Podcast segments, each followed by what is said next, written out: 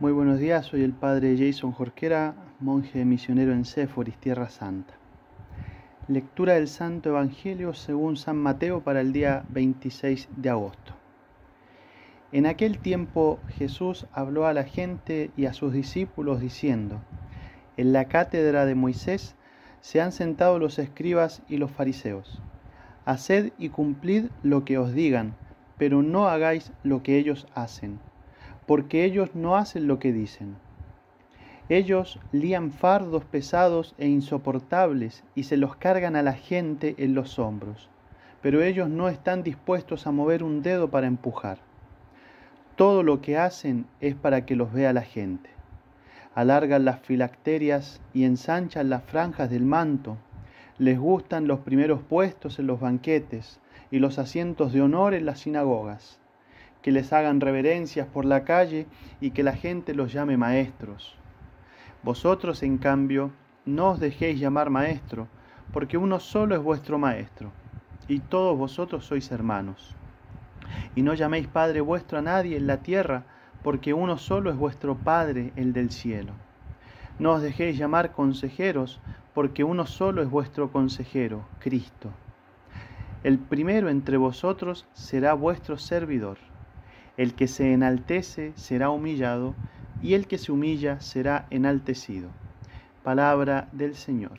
Gloria a ti, Señor Jesús. Queridos hermanos, la coronación del Evangelio que acabamos de escuchar es sumamente clara. El que se enaltece será humillado y el que se humilla será enaltecido.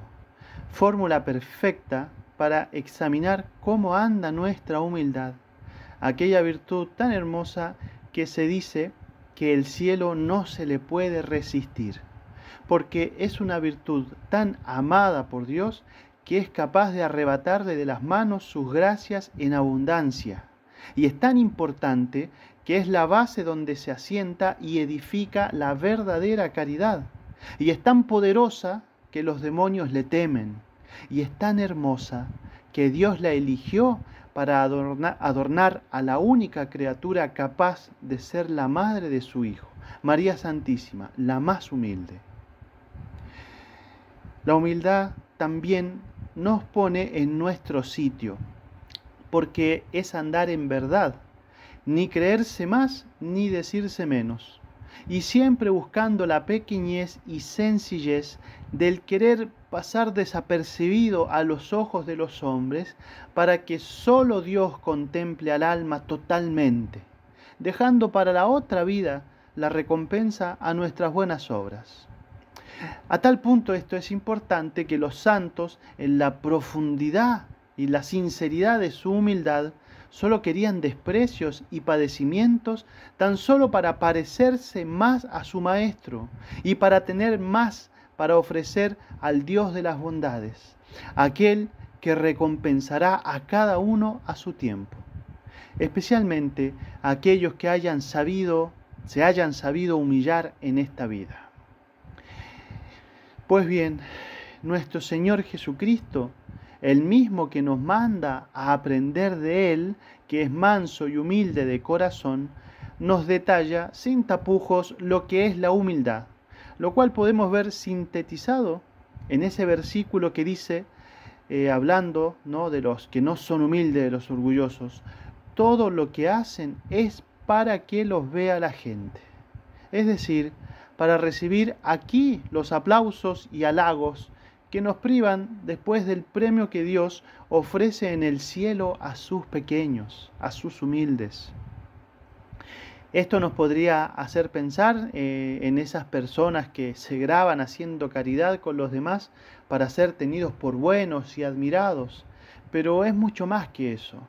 Es la manifestación de un corazón orgulloso que desea alimentar su egocentrismo con la humana exaltación.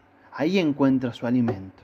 Es decir, buscando la deplorable vanagloria que en la tierra da sus aplausos y con la tierra se termina.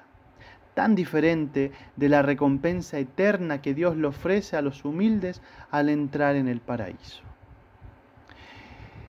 Esto no quiere decir que no debemos hacer el bien arriesgándonos a que nos vean y nos feliciten, porque de hecho es el mismo Jesucristo quien dirá también que brillen vuestras buenas obras, pero sin olvidarnos de la finalidad, cuando el mismo Cristo dice, para que glorifiquen a Dios.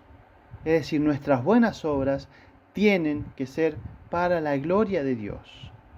Esta es la clave de la caridad, de la verdadera caridad, que sale del corazón y solo busca agradar a Dios y al prójimo al que beneficia.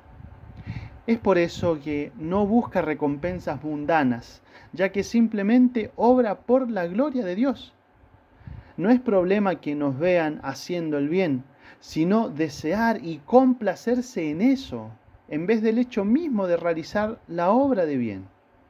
Ni la Madre Teresa andaba pregonando a cuántos, a cuántos pobres había atendido cada día, ni el Padre Pío andaba diciéndole a todo el mundo cuántos pecadores se habían convertido al salir de su confesionario.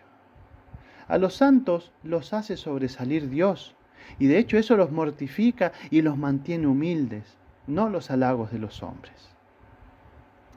Decía San Gregorio Magno, el justo tiene las manos limpias de todo regalo, porque en todo cuanto hace no pretende del corazón del hombre la vana gloria, ni de su boca la alabanza, ni de su mano gratificación.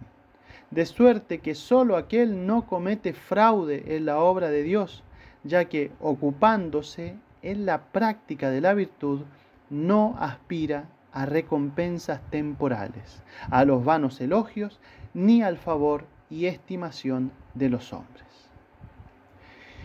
Queridos hermanos, pidámosle a María Santísima, la más humilde de todas, la gracia de mortificar el gusto, el placer mundano por ser honrados y aprobados por los hombres. Pidámosle que eso jamás nos interese, sino que nuestro único interés sea la gloria de Dios y salvación de las almas. Que crezcamos en caridad y sean cada vez más nuestras buenas obras, pero no por los aplausos de los hombres, sino por la recompensa de Dios que espera a los verdaderos humildes. Ave María Purísima, sin pecado concebida.